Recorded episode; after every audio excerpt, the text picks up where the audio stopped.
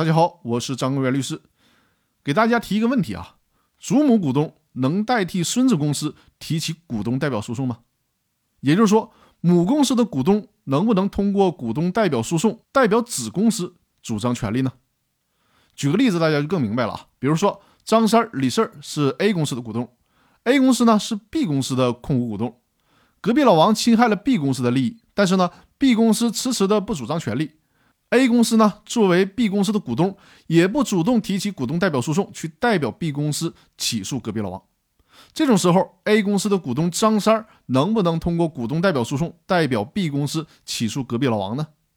关于这个问题，最高法院的意见是暂时不支持这种做法，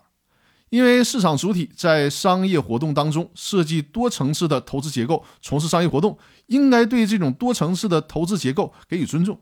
在没有出现法人人格否认的情况下，司法实践不应该轻易的否定这种多层次的投资安排，否则的话就违背了公司法立法的初衷，而且呢会给公司法的实践带来混乱。毕竟公司法当中没有授权股东的股东可以穿透行使权利。